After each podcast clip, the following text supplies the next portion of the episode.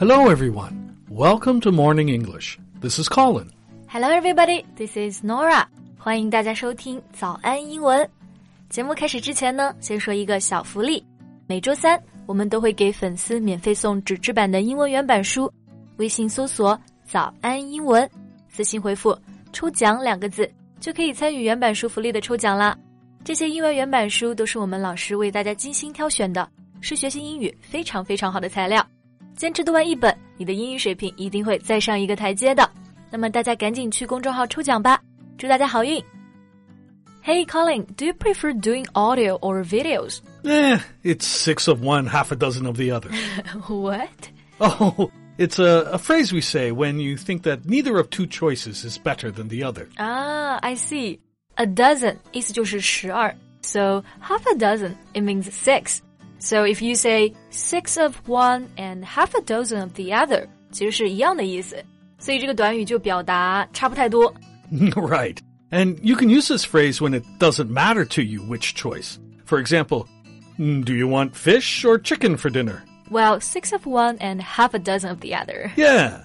Well, so that's a really interesting phrase. You know, there are many strange and sometimes funny phrases we use in English. And quite often, we don't even know where they came from. Well, let's take a look at some of them today. Okay. 那大家如果想拿到今天的节目笔记呢，欢迎到微信搜索“早安英文”，私信回复“救命”两个字来领取我们的文字版笔记。So here's a phrase I've always liked: "When pigs fly." yeah. Pigs are important in many cultures, you know. Uh, so that phrase is used in other languages other than English, too. Yeah, when pigs fly，就是当猪会飞的时候。那这件事情大家都知道，就完全不可能嘛，所以就可以用在说不可能的事情的时候。So, for example, if I say I'm going to get married to Wang Yibo, When pigs fly. so when pigs learn how to fly, I'll marry Wang Yibo. and pigs will never learn how to fly. you know, we have a few offshoots from this phrase, too. Yeah, yeah.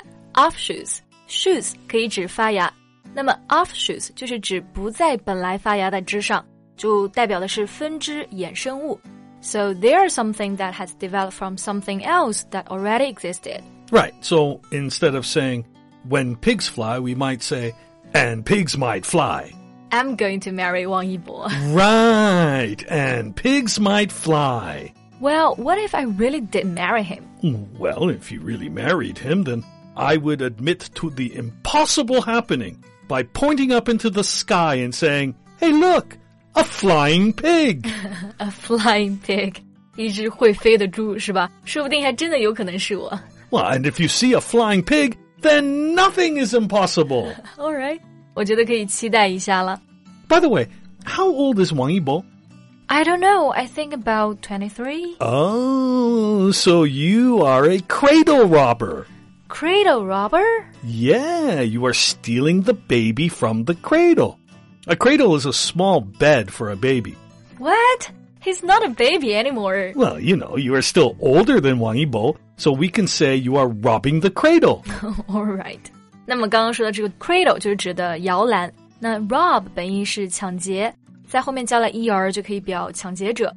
So cradle robber 就比喻那些年龄大的人和较小年龄的人的恋情。And is this only for when a girl is older than the boy? No, it's used for men that are much older than their partner too. But with women, they only have to be a little older. 哇，用在男孩子身上就是男性远比女孩子大， 但是如果是用在女孩子身上，就只需要比男性大一点点就可以叫做 cradle robber。That's not fair. I'm not a cradle robber. Well, maybe not, but it is what it is. Well, true. It is what it is.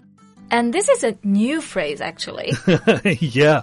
I actually never heard it until a few years ago, and now it's very common.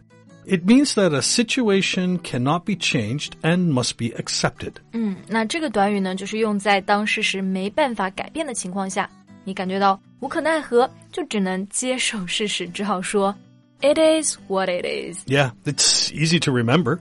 So if I say, Colin, aren't you upset that you have to work this weekend? Yeah, it is what it is.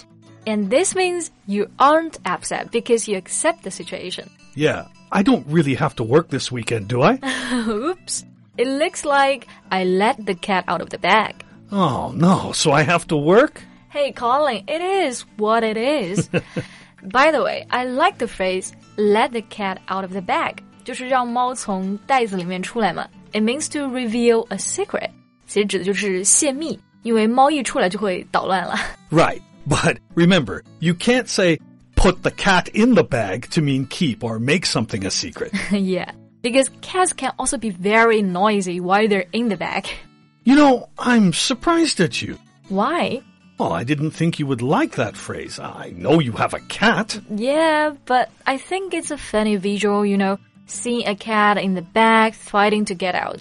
不过在真正的生活中啊，肯定是不会把猫咪放在包里，因为空间很小啊，它们肯定也不会喜欢的。 Hmm, well, I have another phrase involving cats that I'm sure you won't like. Maybe I will. Okay, it's there's more than one way to skin a cat. Oh my god, that's terrible, horrendous. I told you you wouldn't like it. 这也太残忍了吧？那么 skin 做动词不是指的皮肤，而是指的剥皮啊。Why would anyone do that to a poor kitty? Yeah, it's a terrible thing. But the phrase just means that there are many ways to do something. 好吧，意思就是还有很多其他的办法，没必要用这么极端的手段。And people really use this? Yeah, yeah, it's very common.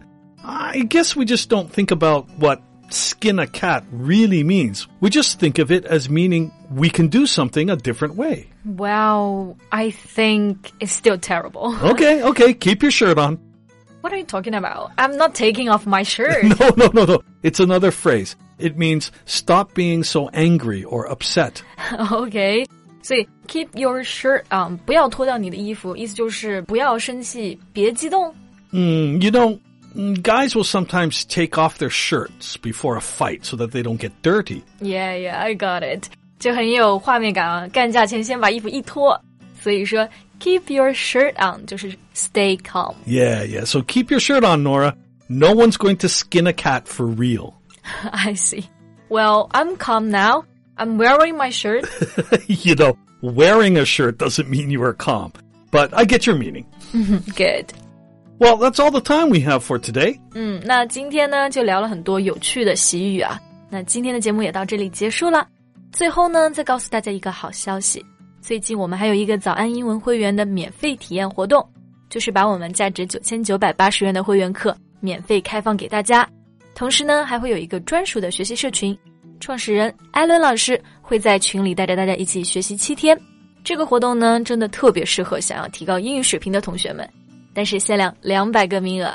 想报名免费体验的同学，可以赶紧去微信搜索“早安英文”公众号，回复数字八八八就可以加入啦。Well, thanks for listening, everyone. This is Colin. This is Nora. See you next time. Bye.